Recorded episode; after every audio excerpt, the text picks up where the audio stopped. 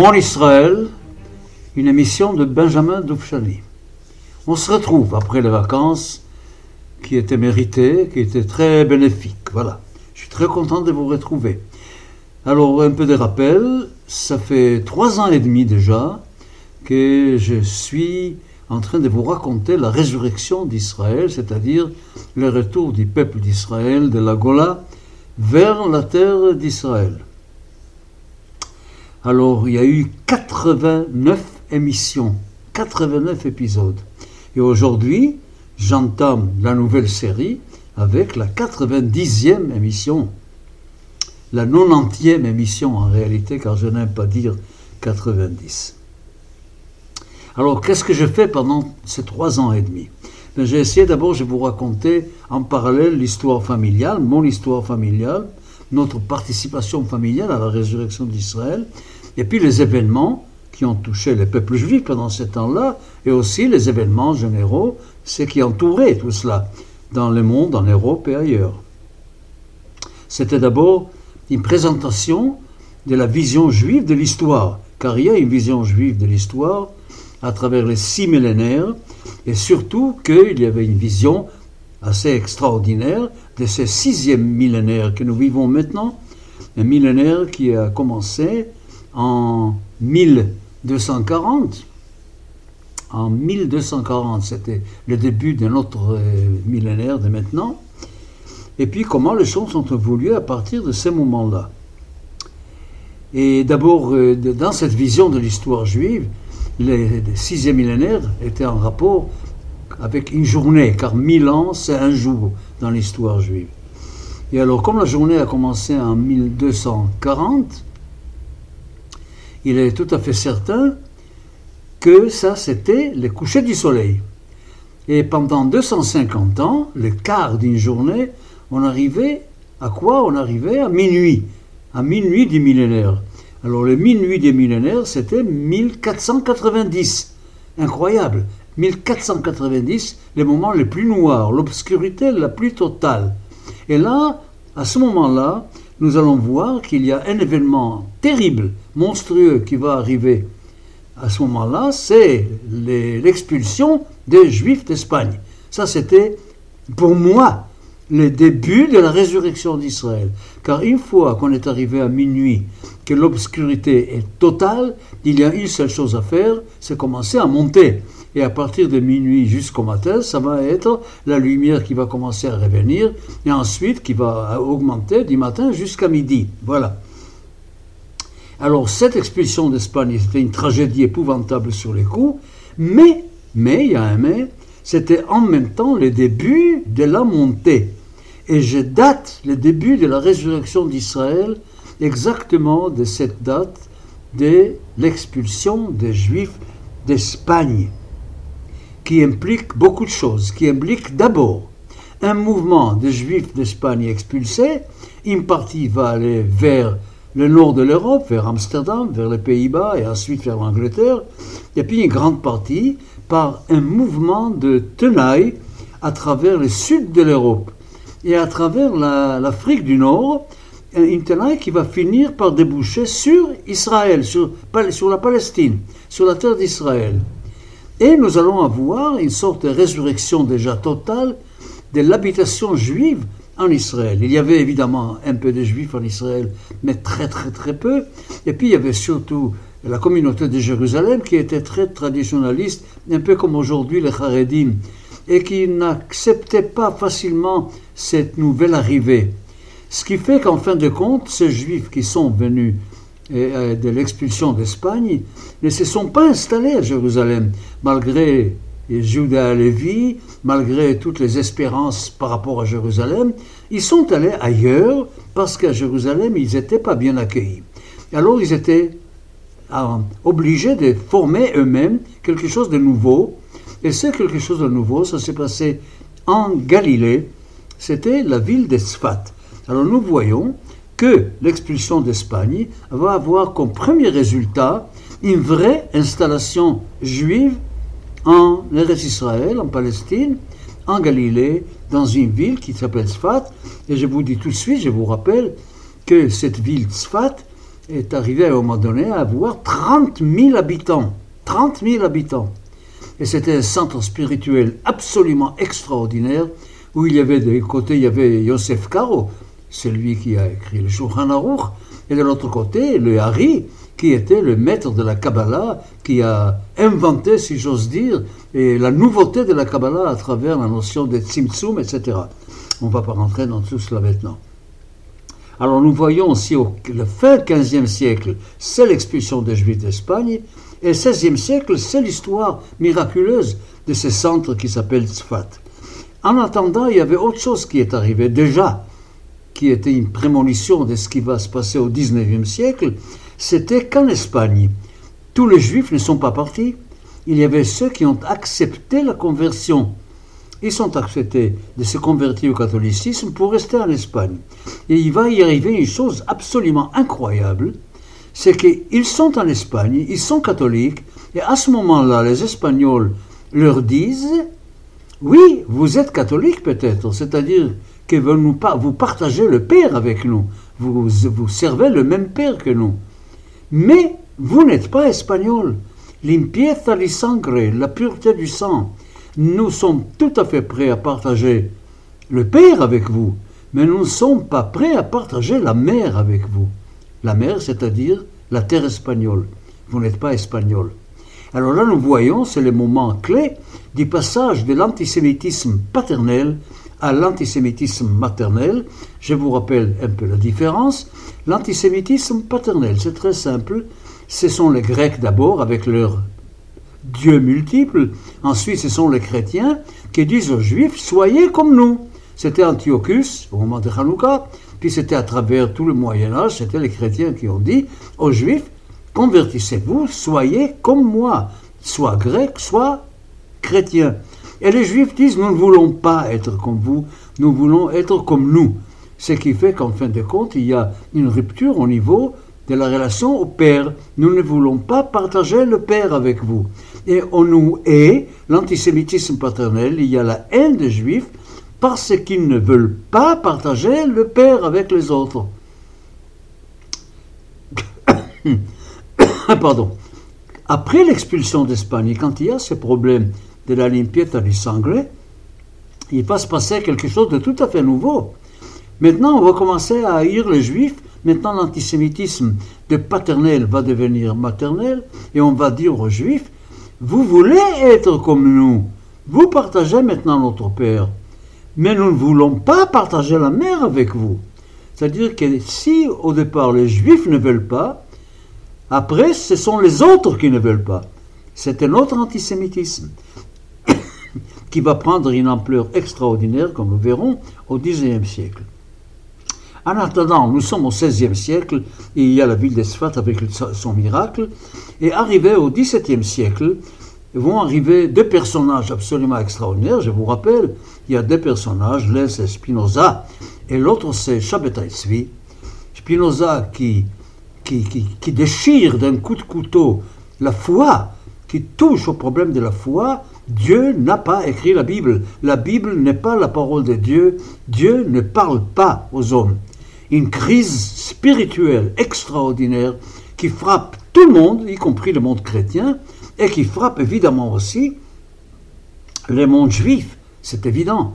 Il y a quelqu'un qui brusquement met en question la divinité de la loi, la divinité même de la halakha, et la base même de la vie juive en exil, c'était cette fidélité à la loi divine. Brusquement, Spinoza vient dire, cette loi, elle n'est pas divine. D'un côté. L'autre côté arrive Shabbatai Tzvi, le faux Messie.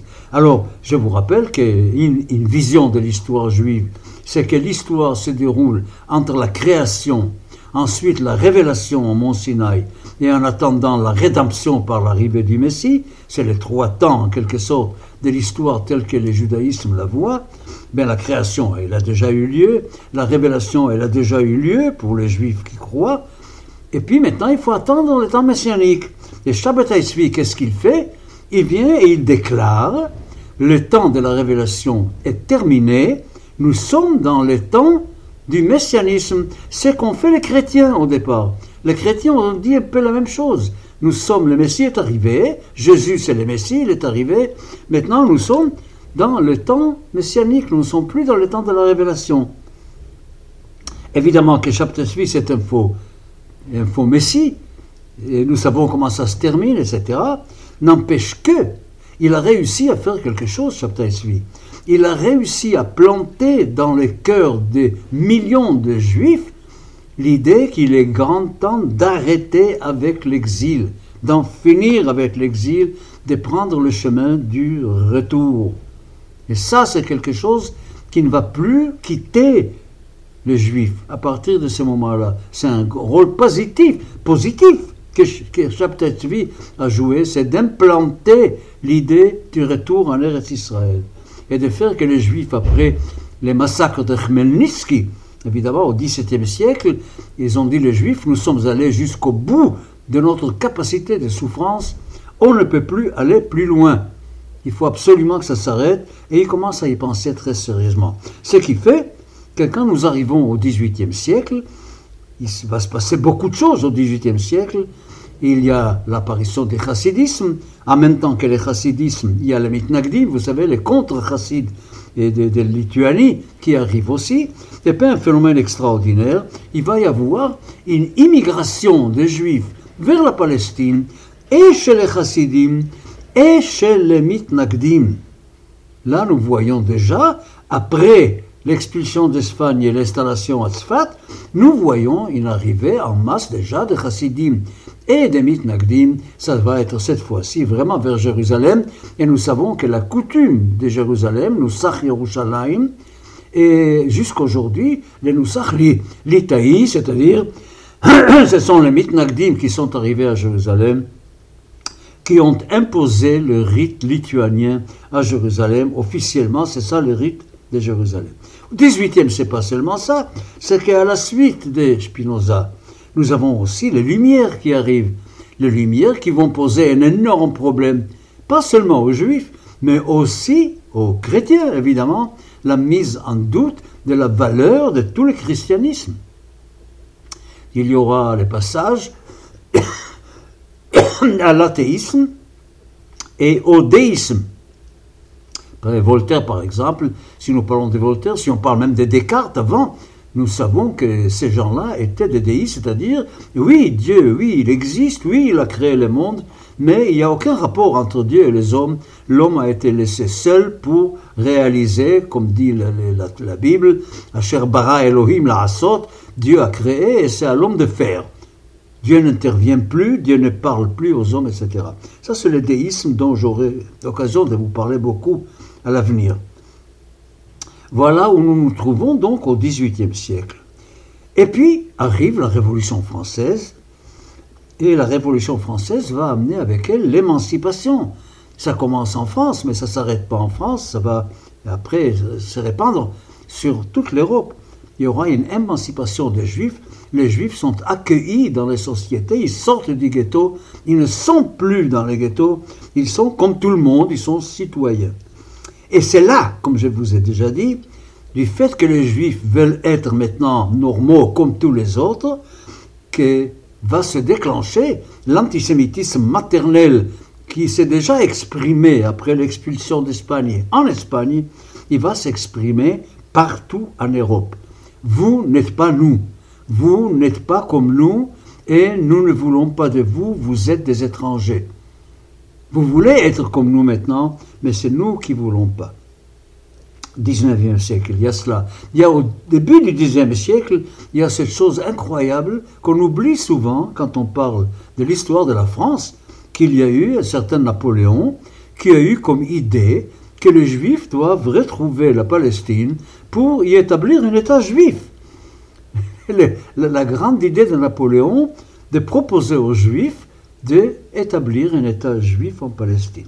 Pas besoin de vous dire que quand il s'agit de retourner en Palestine, il faut voir où en est la Palestine. Et je vous ai beaucoup parlé pendant toutes ces émissions, ces 89 émissions de, de, de Mon Israël. Je vous ai parlé de tout ce que tout le monde dit de la Palestine pendant le 19e siècle, que ce soit à Chateaubriand ou Mark Twain, à tous les écrivains qui étaient là, Gogol, tous ceux qui visitent la Palestine donne une image d'un pays désolé, complètement désolé, où il n'y a pratiquement pas d'habitants, où il n'y a rien. Franchement, la Palestine, c'est un grand vide. Pas seulement il n'y a pas de peuple palestinien, mais il n'y a, rien. Il y a même très peu d'Arabes qui y arrivent. Et puis, il y a déjà des tendances à Jérusalem, par exemple, à avoir une majorité juive. Bon, d'un côté, nous voyons bien, il y a quand même les souvenirs de l'attachement à la terre d'Israël chez les Juifs, si j'ose, je dirais, que le père du sionisme, c'est Dieu quand même. C'est cette idée-là qu'un jour on va revenir sur la terre d'Israël. C'était ça d'un côté. Et puis il y avait la mère du sionisme, c'est l'antisémitisme tout simplement. C'est-à-dire plus il y aura de l'antisémitisme. Alors, évidemment que c'est la mère qui va gagner la bataille, puisque le Dieu, en tant qu'idée de retour en Israël, n'est pas obligatoire immédiatement, c'est une idée. Elle est déjà là depuis très longtemps, et puis elle continue à être agissante. Mais de l'autre côté, il y a la mère, l'antisémitisme, qui, elle, presse, car on ne peut plus rester en Europe. Vu qu'il y a l'antisémitisme, le problème de la survie du peuple juif va se poser. Alors d'un côté, la diminution de l'influence de la religion, d'un côté, l'autre côté, l'antisémitisme, il y a tout ce qu'il faut pour que le peuple juif se mette en mouvement avec cette idée-là. C'est vrai aussi, pas oublier, que pendant le XIXe siècle, il y aura aussi le grand mouvement des juifs de l'Est de l'Europe vers l'Amérique pour créer ces magnifiques centres juifs américains qui rappellent Babylone dans le temps. C'est les grands centres diasporiques juifs qui est en Amérique. Mais, il y a quand même assez de monde pour penser à aller en Israël. Pas besoin de vous dire qu'on peut donner des dates, et on peut dire qu'à partir de 1860 commence un mouvement qui amène les Juifs de l'Europe vers la Palestine. 1860, c'est une date importante, car Jérusalem, jusqu'en 1860, Jérusalem est très définie géographiquement, et elle est depuis des millénaires, vous savez comment c'est, c'est à l'est les monts des Oliviers, au centre, c'est le mont du Temple avec la cité de David. Ensuite, à l'ouest, c'est la vallée des Hinnom qui définissent les frontières de Jérusalem. Ça n'a pas bougé pendant des millénaires. C'est ça, Jérusalem, c'est pas autre chose. Et à partir de 1860, Jérusalem va commencer à changer. On va commencer à construire des quartiers juifs à l'extérieur des murs, extramuros. C'est-à-dire, on va commencer, Moïse Montefiore va commencer à construire, Yemin Moshe, Mishkenot Shananim, nous savons, il y a la Shiva, il y a tout un ensemble de travail qui, se fait qui permet la formation d'une ville juive qui est à l'extérieur de Jérusalem. Qu'on continue à appeler Jérusalem, à mon avis c'est une erreur, qui continue à s'appeler Jérusalem, mais qui est quelque chose de nouveau. Et ça, c'est le début du mouvement, d'un côté sur place, et de l'autre côté, nous avons, à partir de 1881, les pogroms en Russie. Les pogroms sous Banegev, quelque chose de terrible. La Russie qui exprime l'antisémitisme d'une façon violente, d'une façon extrêmement violente, c'est quelque chose d'absolument épouvantable qui va provoquer d'un côté qui va provoquer d'un côté, évidemment, la volonté de partir, c'est là où il y aura les grands départs en Amérique, en même temps qu'il y aura les départs, et c'est là où nous allons assister à ce qu'on appelle Aliyah Rishona, la, première vague d'immigration vers la Palestine des Juifs et de l'Europe de l'Est. Ça, nous sommes déjà vers la fin du 19e siècle, et arrive, arrive quoi? Il y a déjà le proto-sionisme. Il y a Pinsker qui écrit Auto-émancipation. Il y a déjà Sion. À ce moment-là, il y a déjà tout un mouvement de structures, d'institutions qui vont aller dans ce sens. Mais il faudra attendre quelques années encore, la toute fin du siècle, avec l'affaire Dreyfus. Et pendant l'affaire Dreyfus, il y a un homme qui s'appelle Theodor Herzl, Benjamin Zeev Herzl, qui est journaliste assimilé, juif laïque assimilé, qui est à Paris au moment du procès de Dreyfus et qui comprend en fin de compte que l'émancipation a amené l'antisémitisme maternel qui n'a pas de solution et que la seule façon d'envisager l'avenir du peuple juif, c'est en créant un État juif sur la terre des ancêtres, sur la terre de Palestine, sur la terre de Eretz Israël. Voilà, la semaine prochaine, 91e, 91e émission de Mon Israël, je continuerai à vous rappeler ce que nous avons fait pendant les trois ans et demi avant d'entamer la vraie nouvelle série, continuer là où nous avons arrêté et avant les vacances. Je vous souhaite une excellente semaine et je vous retrouve mardi prochain pour la suite de cette introduction que j'ai faite à la reprise des émissions.